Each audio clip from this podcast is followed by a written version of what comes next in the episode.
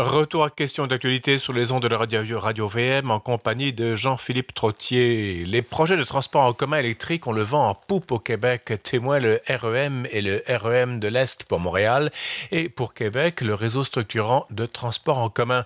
Pour une fois au Québec, tout le monde est d'accord sur les principes, mais des critiques ont commencé à fuser, de quoi paralyser les parties prenantes davantage soucieuses de consensus et d'acceptabilité sociale. Mon invité à venir parle même d'excès d'esprit démocratique. Pourtant, si on compare avec notre passé fait d'églises et de cathédrales ou encore de défrichement de vastes territoires, cette obsession du consensus semble un trait relativement nouveau. Jean-François Thibault est cet invité, il est ingénieur et commentateur de l'actualité du secteur énergétique. Il y a consacré une analyse sur son blog La parole énergétique.québec. Il nous en parle. Bonjour Jean-François. Bonjour Jean-Philippe, comment allez-vous? Bah, Plutôt bien, vous?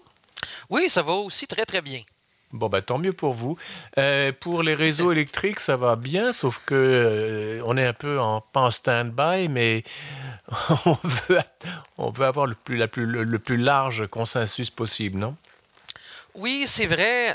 En fait, bon, d'abord, je, je, dois saluer quand même que le Québec euh, je, sais qu'à votre, votre antenne, par ailleurs, j'ai déjà critiqué le Québec, euh, bon, euh, en disant que, par, par exemple, on, vivait au sein d'un certain paradoxe énergétique et que parfois on, disait certaines choses, mais que tout ce qu'on disait ne se traduisait pas nécessairement par des, par des gestes concrets. dans le cas du transport collectif, ben, il faut quand même admettre que le Québec est sur la bonne voie, en ce sens qu'on développe des infrastructures de transport en commun qui sont électriques, donc qui sont plus verts, qui vont permettre aussi à davantage de, gens dans des régions densément peuplées de pouvoir se déplacer euh, facilement, que ce soit sur l'île de Montréal d'une part, ou bien mhm. euh, la ville de Québec d'autre part. Et euh, ça, fait, ça fait quand même plusieurs années qu'on n'a pas vu des projets d'infrastructure euh, de la sorte se construire sur le territoire québécois. Je crois que les derniers euh, projets de ce type-là ont été euh, le, le train de banlieue pour, pour Mascouche, je crois, puis la, le prolongement de la ligne Orange. Mais là, on, parle quand même de projets qui dataient de, de plusieurs années. Et avant cela, ben, ça datait d'encore plus longtemps, les, derniers projets d'envergure. Donc, on, est dans une, on est dans une, bonne, dans une bonne phase au Québec, si on veut en matière de développement d'infrastructures de, transport en commun. Donc, je veux, je veux, quand même être un petit peu positif, mais vous l'avez... maintenant, vous pouvez sortir le gourdin. Oui, Et voilà, alors, maintenant que j'ai fait toutes ces mises en garde... Oui, là, euh, vous pouvez taper. Allez-y, Jean-François. c'est vrai qu'au Québec, on a cette espèce de on a une tendance, honnêtement, à, rechercher, euh, à rechercher le consensus et à être à l'écoute aussi, en fait, de toutes les, petites récriminations qu'il pourrait y avoir euh, sur des projets de développement majeurs.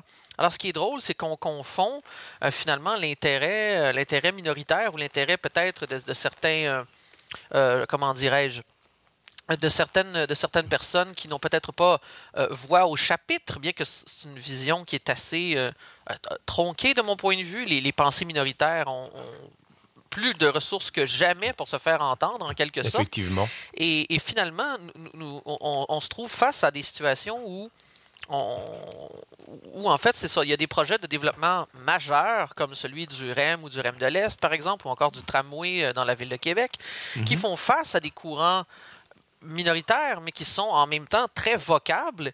Et plutôt que de débattre ou d'entrer dans une forme de débat avec eux, mais finalement, ce qu'on voit de la part des, promoteurs, des politiciens et de, bref, de, toutes sortes de personnes, c'est on essaie, on essaie d'adoucir le ton. On essaie de dire oui, nous sommes à votre écoute, nous entendons, nous allons modifier, nous allons euh, modifier le, par, exemple les, certains aspects des projets pour, euh, pour nous adapter, etc. Nous voulons être des, des citoyens corporatifs responsables, etc.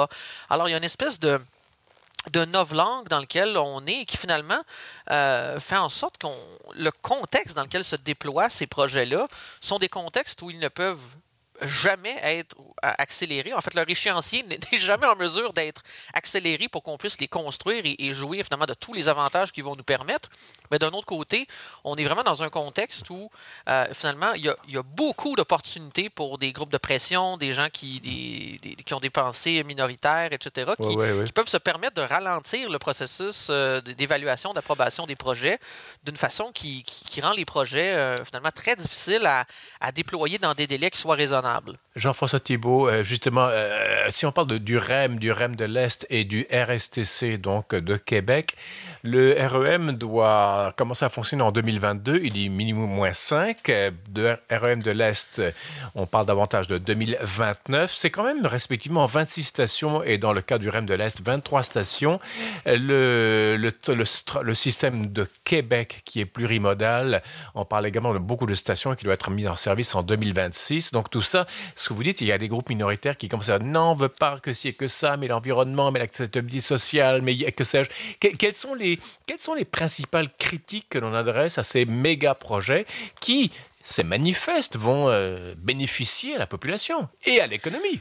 C'est absolument. Et en fait, c'est ça qui est, c'est ça qui est, qui est, paradoxal en quelque sorte, c'est qu'on est face, on n'est pas face à des critiques de fond. C'est-à-dire que il ah. y a pas, il y a personne dans l'espace public, en tout cas après les recherches que j'ai faites, il y a personne qui semble véritablement opposé là radicalement au projet de développement de, de transport en commun électrique. Mhm. Ceci étant dit, tout le monde a certaines récriminations, ben, tout le monde. Plusieurs personnes, en tout cas, ont été vocables dans l'espace public et ont eu des certaines récriminations. Mhm. Ce qu'on reproche, euh, ce qu'on reprochait au REM, euh, ben ça date quand même de 2017, mais c'était par exemple que le projet qui manquait d'informations pour juger des, conséquences sur le paysage montréalais. Euh, on n'avait pas prévu une forme d'agencement avec le, métro de Montréal ou les, réseaux de transport existants, ce qui faisait en sorte que on, pensait que la ligne orange pourrait être, pardon, pourrait être euh, saturée ou, euh, ou sur, surchargée. Bref, en, ce qui concerne le REM de l'Est, il y a eu beaucoup de critiques récemment, beaucoup d'articles écrits là-dessus sur le fait que une bonne partie du tracé allait, se, allait, se, réaliser euh, sur, euh, sur piliers de béton. En fait, sur des, oui, avec oui. des ah oui, c'est un truc dont on parle beaucoup maintenant.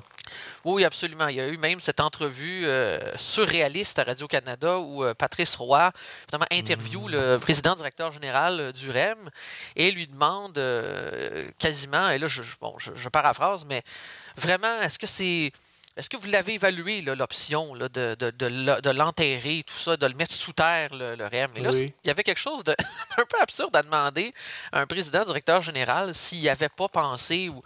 D'après vous, comprenez-vous ce que je veux dire? attendez, c'est quand même un collègue, Patrice Roy. Je veux dire, euh, un, journaliste doit poser ce genre de questions, même s'il parle au pape du REM, si j'ose dire. oui, je comprends. Mais c'est-à-dire que je suis pas mal convaincu, de, de moi à vous, que euh, le CDPQ Infra, ainsi que les équipes d'ingénierie qui ont travaillé sur ces Pardonnez-moi, CDPQ Infra, c'est quoi ça? Euh, c'est le, si vous voulez, c'est le c'est la division de la Caisse de dépôt et de placement du Québec qui est chargée de développer les projets du REM. Ah, pardon. Donc, euh, essentiellement, ce sont les opérateurs, les développeurs et les futurs opérateurs euh, des infrastructures. Et donc, je suis pas mal convaincu que les équipes d'ingénierie, bref, qui ont travaillé sur le, développement de ces projets-là, ont évalué l'option d'enfouir euh, les différentes sections. Et s'ils mhm. en sont venus à la conclusion que euh, c'était impossible, c'est probablement pour des raisons techniques et financières. C'est essentiellement ce qu'on fait dans des études de préfaisabilité ou de faisabilité. On mhm. regarde l'ensemble des options qui s'offrent pour la réalisation d'un projet X, Y ou Z avec des, des si vous voulez, des... Euh, euh, voilà, ben, différentes options, bref. Mhm. Et on en fait l'évaluation à savoir si, bon, qu'est-ce qui, qu'est-ce qui fait sens, mhm. qu'est-ce qui a du sens plutôt euh, sur le plan de la réalisation technique, mais aussi sur le plan financier. Il faut savoir que contrairement à des projets d'infrastructures gouvernementaux, euh, mhm. CDPQ Infra, c'est quand même, ben, comme je vous le disais, c'est la caisse de dépôt. Donc, ce sont c'est le bas de des Québécois qui est investi donc dans les projets du REM qui se doivent mhm. d'être rentables et de donner des rendements. Euh, donc, on n'est pas simplement dans une logique de construction d'infrastructures euh, traditionnelles. On est vraiment dans cette idée que les infrastructures doivent, oui, euh, nous aider à diminuer nos, émissions de gaz à effet de serre, permettre davantage d'utilisation de transports en commun, mais mhm. aussi, ce, ce doit d'être ces projets-là se doivent d'être rentables sur le plan financier. Pardonnez-moi, Jean, euh, Jean-François Thibault. Euh, on peut lire tout, tout, ce que vous me racontez là en, en, nom, tout ce que vous nous racontez sur votre blog parole euh, ou point .québec ou je ne sais pas trop combien. Euh, ça, oui, point, Québec, oui. point Québec ou point .ca, ça, ça, mène à la même, à la même adresse. Donc, parole énergétique.québec ou point .ca. Québec solidaire, qui est la conscience politique du Parlement à, Québec, euh, a les mains pures parce qu'il n'a pas les il n'a pas de main, il n'aura jamais de pouvoir, donc il peut se permettre de critiquer. Est-ce qu'il, je crois qu'il a aussi mis son grain de sel dans ces histoires de, de, de, de surélévation du REM de l'Est de Montréal, non? Ils ont, oui, effectivement, ils ont lancé une pétition. Ah. Alors tenez-vous bien, euh, alors où ils demandent finalement que l'ensemble du REM de l'Est soit enfoui. Alors on ne veut pas de colonnes de béton qui soient euh, en fait, qui brisent le paysage, etc. Alors, c'est souvent la, la, la, critique qu'on en fait. Et on, dit, on demande aussi la création, tenez-vous bien, d'un comité consultatif neutre et indépendant. Alors, qu'est-ce que ça veut dire, ça? Bien, on va mettre en place un comité qui serait sûrement euh, composé de diverses personnes issues de, bon, de la population, que sais-je. Ce n'était pas nécessairement euh, détaillé, mais... Mm. Autrement dit, on. il y a des, fleuristes, il y aurait peut-être des, restaurateurs, tous, les gens qui seraient peut-être subiraient les conséquences des colonnes de béton? Peut-être. Écoutez, je n'en sais rien. Euh, ce, que, ce, que, je sais, euh, ceci étant dit, c'est que la, pourquoi est-ce qu'on souhaite que, que, ce genre de choses-là soit mis en place? Ben, on dira que c'est pour s'assurer que, par exemple, le, prolongement du REM à l'Est, bon, mhm. soit. Euh, il, dit, il dirait qu'il faut que, finalement que ce soit durable, agréable et sécuritaire. Bon. tout le monde est d'accord avec ça. Oui, bien sûr, mais c'est-à-dire que en quoi est-ce que cette nouvelle structure administrative-là en serait garante? Et c'est là où on peut avoir des discussions. Ah j'ai comme, comme l'impression que finalement, ce qu'on veut s'assurer, c'est que tout le monde ait été consulté, qu'il y ait finalement une, forme de, de, garde citoyenne qui, qui, agisse à titre de, chien de garde finalement. Alors, ce qu'on mm-hmm. sent finalement, c'est qu'on voit le promoteur euh, du mhm. projet comme étant euh, quelqu'un qui peut paraître euh, insensible, hein, qui ne penserait pas spontanément à ce genre de choses-là, et qui, bref, pourrait poser des gestes ou proposer des choses à la population qui n'iraient pas dans le sens de, ce ben, qu'elle souhaite. Valérie Plante également, elle a une citation un peu extraordinaire. Elle n'exclut aucune. Elle dit, elle veut, elle préfère envisager toutes les avenues possibles. Ça veut dire s'asseoir et se rouler les pouces à, force, à force de regarder toutes les avenues possibles, il y aura toujours une autre avenue qui va se rajouter demain, puis une après-demain, et une autre, et puis je peux rester pendant dix ans à attendre des avenues possibles. Il faut toutes les évaluer, Jean-Philippe. Il faut en discuter longuement ah. et continuer de dialoguer. Oui, d'accord. en tout cas, je ne veux pas être méchant, mais euh, il, faut il faut qu'on accouche à un moment donné. Ben, c'est exactement ça. C'est-à-dire que la, réponse du REM à toutes ces critiques-là, c'est de dire, écoutez, nous avons fait nos devoirs. Euh, je, crois quand même que le, REM est à l'écoute, ou l'équipe du REM est à l'écoute de ce que la population, euh, de ce que la population lui dit, l'ensemble des parties prenantes. Oui, oui si, imaginez ne serait-ce qu'un seul instant, Jean-Philippe, l'impact financier sur le projet d'enfouir l'ensemble du tracé. On parle quand même de beaucoup de stations qui s'étendent sur des kilomètres et des kilomètres, mhm. notamment sur la rue Notre-Dame, euh, à l'est de l'île de Montréal. C'est quand même incroyable, je veux dire. je veux dire, c'est quand même l'impact sur les, finances du projet et la soutenabilité, si vous voulez, euh, la soutenabilité financière du projet mhm. serait clairement, euh, serait clairement énorme et ça pourrait même affecter la rentabilité du projet. En fait, je, écoutez, je ne suis pas dans le secret des dieux, je n'ai pas, pas fait des calculs pour essayer de, de, savoir quel en serait l'impact, mais mm-hmm. écoutez, enfouir euh, dans l'industrie électrique, par exemple, enfouir des câbles, ça peut faire monter les prix drastiquement. Je présume que pour des trains, vu la grandeur des infrastructures, ça doit être encore pire. Euh, est-ce qu'on est encore une fois dans, cette, de ce, dans ce fantasme québécois d'être extrêmement vertueux avec l'argent qui tombera du ciel? Je ne sais pas si c'est tant une histoire d'être vertueux, parce qu'on parle quand même de train électrique. Hein. C'est-à-dire qu'on n'est pas en train de parler de, gazoduc ou d'oléoduc, si vous voulez, ou de d'autres types de projets qui sont de nature plus polémique. Hein. Alors, on parle de train électrique, donc il ne s'agit pas d'être pour ou contre en tout cas, à mon sens, il ne s'agit pas d'être pour ou contre un, projet qui nous définit en tant que tel. C'est-à-dire que je, crois que je crois que les, Québécois seraient très fiers de construire euh, des, trains électriques et d'avoir des infrastructures qui soient euh, de transport en commun qui soient modernes et je, crois que ça serait représentatif finalement de l'identité et de, l'idée de, ce que se font les Québécois d'eux-mêmes. Mm-hmm. Mais je pense que c'est pas tant dans la vertu où le problème se situe ici, plus que dans une, recherche excessive du consensus.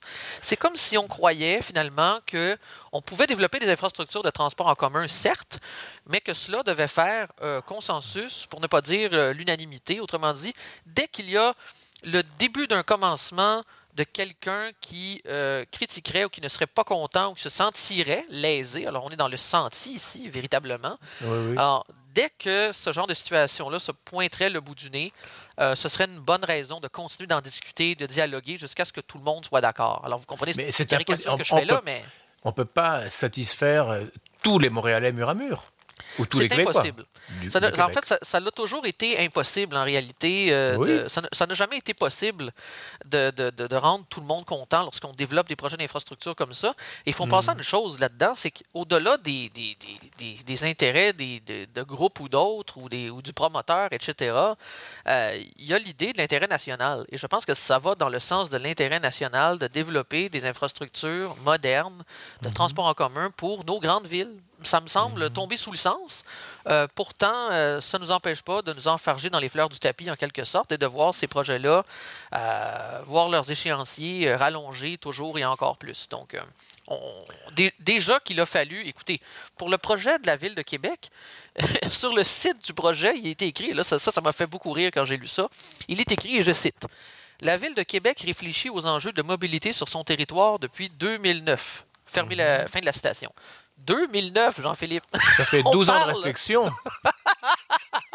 Alors, on parle, on discute, on dialogue, euh, on fait des, des concertations, euh, des, des- des consultations citoyennes depuis 2009. On parle quand même de plus de 10 années de réflexion euh, pour en venir à un projet qui, somme toute, somme toute, comment dire, somme toute modeste. Là. Alors, il n'y a, rien de révolutionnaire à, à construire des, tramways ou des infrastructures plurimodales. là. En Europe, ça se fait couramment. Il, Oui, il tout est vrai qu'en. Europe, vous me direz, il y a, il y a des, il y a une densité de population qui rend peut-être les projets plus rentables d'office. C'est vrai qu'ici, il faut peut-être faire un exercice supplémentaire de ce point de vue-là. Mais écoutez, Montréal et Québec, c'est quand même des villes densément peuplées qui sont amenées à se développer dans le futur. Je, je ne vois pas en quoi. euh, Il nous reste, Jean-François, pardonnez-moi, il nous reste trois minutes. Euh, J'avais dit en introduction que euh, si on avait pris 12 années pour réfléchir, discuter, dialoguer, euh, avoir toutes les op- options ouvertes, etc., et on n'aurait eu aucune église, aucune cathédrale, on n'aurait pas défriché le Témiscouata, on n'aurait pas défriché avec Antoine Labelle le- le- au nord, on n'aurait rien fait. Non? Pourtant, Eh ben- on a quand même des, des très beaux monuments ici, ce qui témoigne qu'à une époque, il y a eu un esprit de décision, un esprit de, de- de- de- où on fonçait. Absolument. En fait, les, les- ben, vous parlez de, de basilique, de cathédrale. Oui. Euh, on pourrait aussi parler de, de nos, de nos splendides barrages hydroélectriques, en fait, qui, qui Oui, étaient, euh, qui étaient les- je veux dire, les, au, sommet de, au sommet de leur art, là, à l'époque où ça a été construit. Même encore aujourd'hui, euh, peu de pays dans le monde peuvent se targuer d'avoir construit des infrastructures hydroélectriques aussi impressionnantes.